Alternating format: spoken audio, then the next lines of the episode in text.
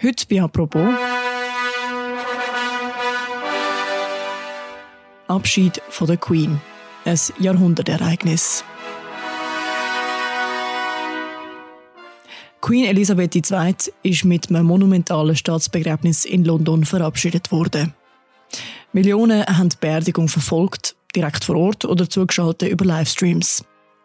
Aus der ganzen Welt sind rund 500 Regierungschefs und PräsidentInnen angereist und für die Polizei ist es, Zitat, die grösste Herausforderung von allen Zeiten gewesen.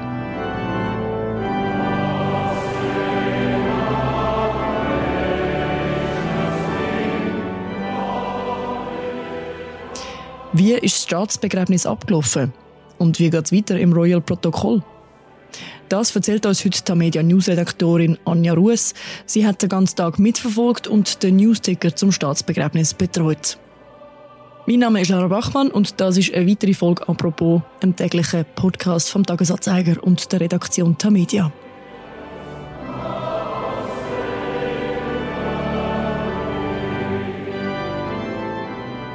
Hoi Anja. Hoi Laura.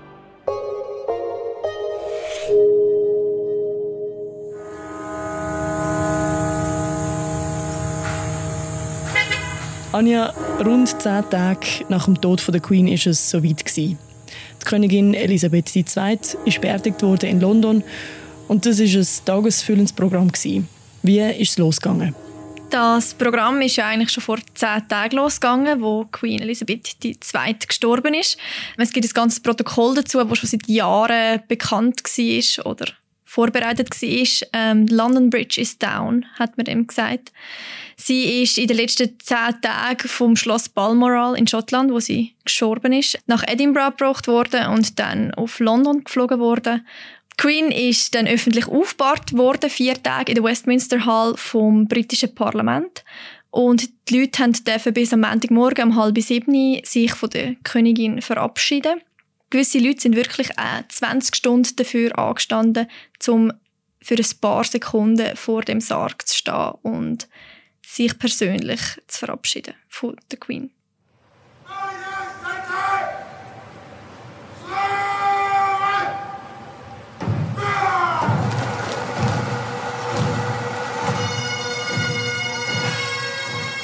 Nachdem die Aufbahrung beendet war, ist dann der Sarg vorbereitet worden für die Prozession und das Staatsbegräbnis.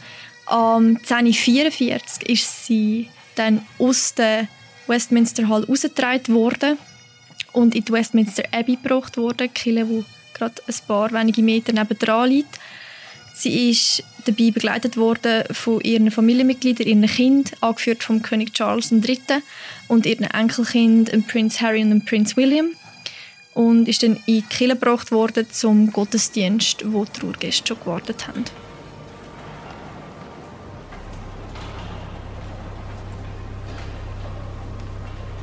In der Kille haben ja rund 2000 Besucher auf sie gewartet.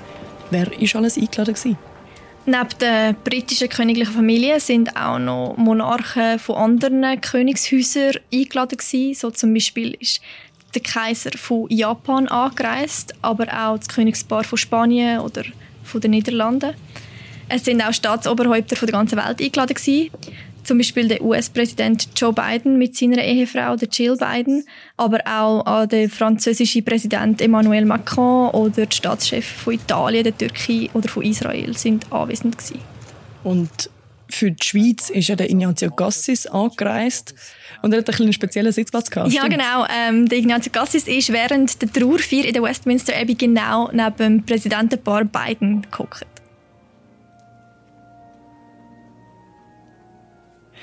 Ich nehme an, die vielen Staatschefs und Regierungsoberhäupter, die können in der Kille nicht reden. Dort ist es wahrscheinlich ganz ruhig. Aber ist ja schon speziell, dass es so viele wichtige Leute auf einmal an einem Ort sind. Ist dort auch politisch besprochen worden? Offiziell ist natürlich kein politisches Treffen Die Staatschefs sind aber am Sonntagabend vom König Charles III. im Buckingham Palace empfangen worden, ähm, genauso wie die Vertreter der Monarchie. Was bei dem Empfang geredet worden ist, weiß man natürlich nicht. Es gibt ja keine Fotos davon. Also alle wichtigen Menschen der Welt eigentlich sind gemeinsam in London gewesen, zum Teil auch im gleichen Gebäude. Wie ist das gegangen von der Sicherheit her? Es ist die wohl grösste Sicherheitsoperation die London je erlebt hat. Ähm, das stimmt. Polizei, Geheimdienst und Antiterroreinheiten haben da koordiniert miteinander geschafft. Es sollen über 10.000 Polizisten im Einsatz gestanden sein und es sind auch Scharfschützen auf den Dächern positioniert worden.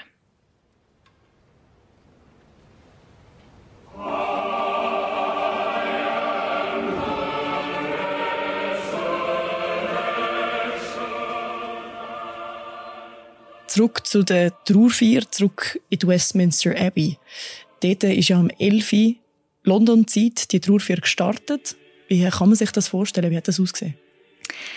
Wo die Sargträger mit dem Sarg von der Queen Elizabeth in der Tür gestanden sind, ist, hat der Chor angefangen zu singen von der Westminster Abbey. Auf dem Sarg sind Königskronen von der Königin gelegen, wie ihr Zepter und der Reichsapfel. Und es ist auch ein Blumenkranz von Charles, ihrem Sohn, mit einer handgeschriebenen Notiz von ihm draufgelegen. Hat in dem Fall der Fülle funktioniert. Genau, ja.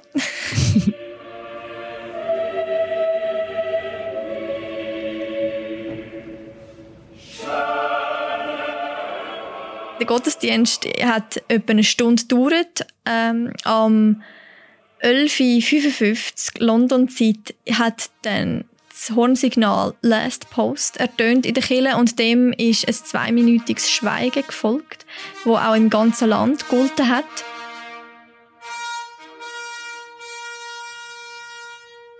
Anschließend hat die Nationalhymne ertönt und der Sarg ist wieder rausgetragen worden.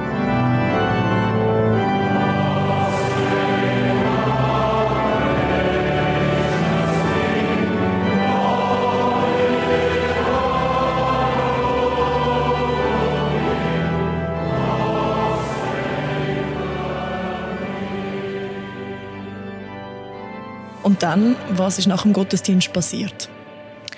Der Sarg von der Queen Elizabeth ist auf einen Kanonenwagen geladen worden. Der ist auch schon bei der Beerdigung von der Queen Victoria und ähm, George V. und 6. sowie ähm, Premierminister Winston Churchill benutzt worden.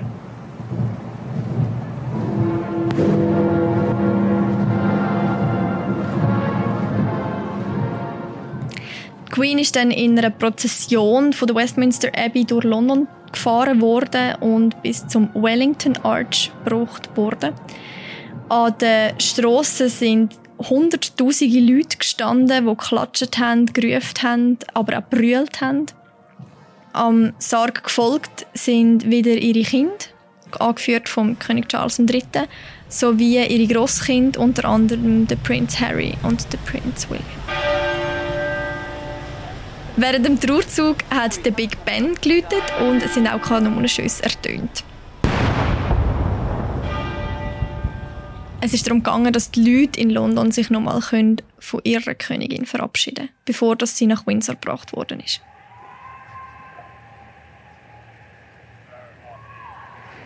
Und die Prozession mit den vielen Leuten, die Abschied genommen haben, ist die friedlich verlaufen? Soviel mir bekannt ist, ja. Ich habe nichts gesehen über Protest in London selber. Es hat ja in den vergangenen Tagen immer wieder vereinzelt Störaktionen gegeben, zum Beispiel in Edinburgh oder in Wales, von Antiroyalisten. Auch im Internet ist das britische Königshaus kritisiert worden wegen seiner kolonialen Vergangenheit. Von dem ist aber in London nichts gesehen.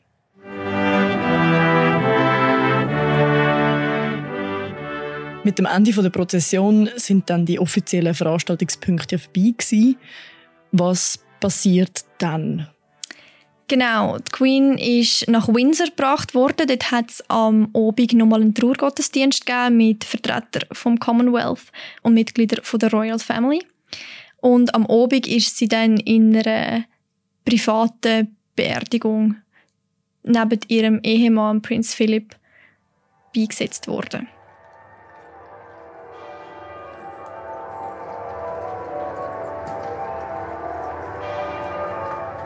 Im ganzen Land ähm, hat Ausnahmezustand geherrscht. Gestern, es war ein Viertag, die Schulen sind zu. Gewesen. Jetzt ist die offizielle Trauerzeit eigentlich vorbei. The national anthem is played as the bells of Westminster Abbey are rung fully muffled.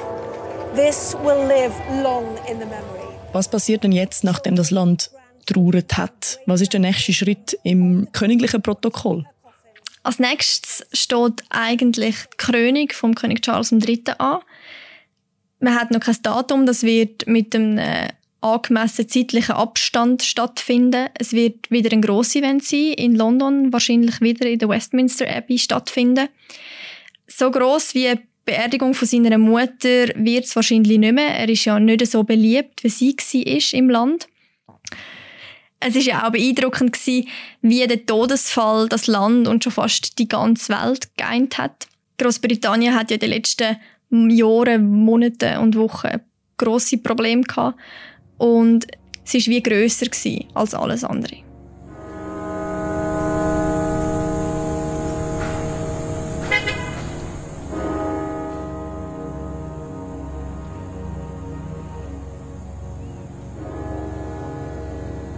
Danke vielmals, Anja. Danke dir.